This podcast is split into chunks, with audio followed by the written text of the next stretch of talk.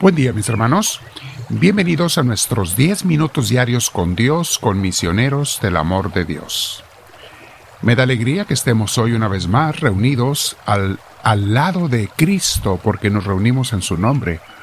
Siempre que deseamos a Dios de corazón, Él está allí.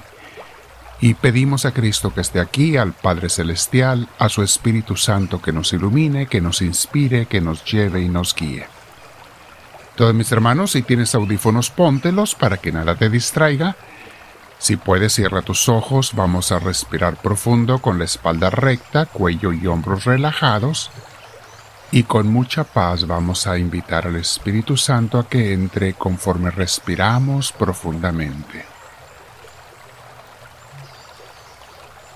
Llénate de Dios, agradecele su presencia, invítale de corazón Espíritu Divino, ven a mí, te lo pido. Gracias Jesús por escuchar mi petición, Espíritu Divino y Padre Celestial. Gracias mi Dios. Mis hermanos, hoy vamos a meditar en un tema que se llama católicos y cristianos de papel. Sí, mis hermanos, aunque sea triste, hay muchos católicos, muchos cristianos, católicos y protestantes todos somos cristianos, ¿eh? Hay muchos cristianos de papel. Decimos que seguimos a Cristo, que creemos en Cristo, pero no nos comprometemos a nada con Él. Le tratamos de dar el mínimo. Si en mi iglesia me enseñan que el domingo es obligación ir a misa y que es pecado mortal si no voy, voy. Pero si no me dicen eso, no voy. Hago lo mínimo por Dios significa no hago nada. Estoy actuando por conveniencia y de esa manera no puedo engañar a Dios. Mis disque seguimiento de Dios, mi cristianismo es falso, mis hermanos. Cuando hago las cosas tratando de quitarle lo mínimo, de darle lo mínimo a Dios. Hay gente que dice, yo ni a la iglesia voy porque Dios está en todos lados. Imagínese usted. El problema no es dónde esté Dios.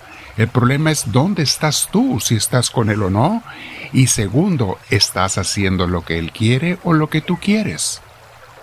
Dios está también en las cantinas y me vas a decir que los borrachos están con Dios allí. También Dios tiene una voluntad con respecto a su iglesia, su familia, a sus hijos, y quiere que hagamos cosas. La pregunta es, ¿vas a hacer lo que Cristo nos manda, lo que Dios quiere, o vas a hacer lo que tú quieras según tu conveniencia? A Dios no lo podemos engañar. A nosotros sí nos podemos engañar. A, nosotros mismos sí nos podemos engañar, pero a Dios no, mis hermanos. No todo el que se dice cristiano de verdad lo es. Y les digo estas cosas porque yo no quiero que nadie esté bajo engaño. Por lo menos que sepan la verdad. Y ya cada quien decida lo que quiera hacer. Pero que sepan la verdad. Cristiano es aquel que se atreve de verdad, cristiano de verdad, aquel que se atreve a seguir a Cristo con su vida, con su compromiso le da el primer lugar en sus planes, en su oración diaria, en su vida entera, y cumple con su vocación fincando el reino de Dios en su corazón, su familia, su trabajo, escuela, a su alrededor. Estamos queriendo hacer que Dios reine. Los cristianos de papel son los que creen en Cristo, se bautizan, hacen su acto de fe, de palabras, claro, pura palabrera, yo creo en Cristo, yo lo acepto, lo acepto como mi salvador, bla, bla, bla, bla, bla, el abracadabra y creen que ya están salvos, cristianos de papel. A Dios no lo engañamos, mis hermanos. Reciben un papel de su bautismo o de sus sacramentos, pero no hubo ningún compromiso con Cristo, con la vida tuya. Es que Cristo ya me salvó, es que Cristo ya pagó por mis pecados, es que Cristo sí, sí es cierto, pero tú no vas a recibir esta salvación que Cristo ganó para ti si tú no la quieres aceptar con hechos, no nomás con palabras. Lee Santiago. Una fe sin obras es una fe muerta. Lea Mateo 25 y Mateo 24. No todo el que me diga Señor, Señor entrará en el reino de los cielos, sino el que haga la voluntad de mi Padre. Lee la parábola del juicio final. Pondrá a los cabritos a su izquierda, a los corderos a su derecha. Los cabritos, porque no practicaron las obras de Dios, no entrarán al cielo. Mis hermanos, ¿para qué nos engañamos? Cristianos de papel, ya estoy salvo porque dije el abracadabra, dije el yo creo en Cristo y lo acepto, ya estoy salvo. No, no, mi hermano, con eso apenas te suscribiste en la escuela. No quieras ya recibir el título de graduado sin ir a estudiar, sin hacer tus tareas y cumplir los años que tienes que cumplir. Ahora, si en esa noche te mueres cuando hiciste tu entrega a Cristo, sí, sí te vas al cielo allí. Pero si sigues viviendo y con tus obras no practicas la vida cristiana, no te engañes, porque a Dios no lo vas a engañar. Mucha gente busca a Cristo por conveniencia, para ver qué le sacan a Él, a Dios, a ver qué nos da Dios, pero no para conocerlo de verdad, ni mucho menos para entregarnos, obedecerlo y seguirlo. Hay un pasaje muy revelador en la Biblia la relación que Herodes, el Herodes Jr., era el hijo de Herodes, el que mandó matar a los niños inocentes. Herodes y Juan el Bautista, lo tiene la historia en Mateo 14, lean ese capítulo. Herodes admiraba a Juan, Juan Bautista, y sus predicaciones, le gustaba escucharlo, pero no lo seguía, ni le hacía caso de corregir su vida, y hasta terminó matándolo para quedar bien con la gente del mundo. Eso no es ser un seguidor de Juan.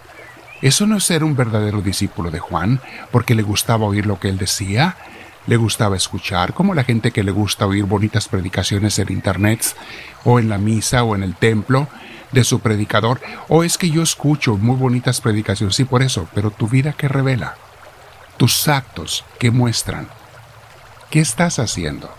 El mismo Herodes también admiraba a Jesús, pero no movió un dedo para seguirlo. ¿De qué te sirve admirar a una persona santa si no haces lo mismo o tratas de hacer lo mismo que esa persona? Lean Lucas capítulo 9 del versículo 7 al 9. Dice así.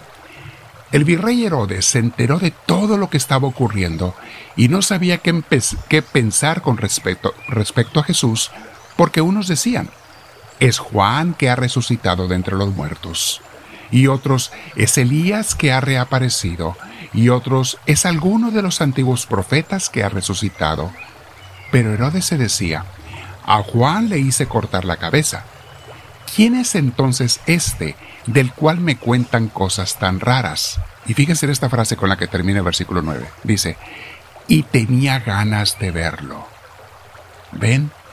Tenía ganas de ver a Jesús, de escuchar a Jesús, de conocer a Jesús, pero no de convertirse. Eso pasa con los cristianos de papel. Tienen ganas de creer en Cristo, de escuchar citas bíblicas, hasta leer la Biblia y memorizarla, sabérsela de memoria, pero obedecerlo y entregarle mi vida, ah, no, eso no. Mis hermanos, hoy en día es igual. Hay muchos que creen en Cristo, se bautizan en una iglesia, acuden a un templo los domingos, pero en su vida nada cambian. Y si un domingo, estoy hablando de los que van a misa los domingos, pero que hay otros peores que ni siquiera se paran en los templos, mis hermanos. Y estos que van a veces pero no se comprometen, nada cambian. Salen de una actividad, eh, si les sale una actividad en su vida, en su domingo, o les llega una visita, o hay una diversión eh, eh, en ese día de Dios, o le dan su día a las diversiones, a las visitas y otras cosas, y dejan a Dios para después. A Dios lo que sobre. Nos comprometemos con los mundanos, pero no con, lo, con Dios mismo con la gente mundana que nos visita, que para empezar ni fe tiene, si no nos estarían distrayéndonos de ir al templo. Y les damos más atención a ellos a Dios mismo, o a las diversiones. De vez en cuando sí hay que salir, hay que viajar, estoy de acuerdo, de vez en cuando, pero que sea algo raro. Hay personas que en cuanto les sale cualquier diversión, entretenimiento u oportunidad, dejan a Dios para darle las obras. Bien, Vamos a meditar hoy, mis hermanos, y ahí todos probablemente tengamos, aunque sea un poquito de esto, católicos o cristianos de papel. ¿Cuál es mi seguimiento de Cristo? ¿Dónde está mi compromiso? Voy a meditar esto. Mañana los invito a que le demos el día a Dios, el Santo Domingo. No falles a tu iglesia, no falles a tu comunidad, los del sur de California. Aquí los esperamos en Tostin, California. Dile al Señor en tu oración, quédate platicando con Él un rato, meditando y dile, háblame Señor, que tu siervo te escucha.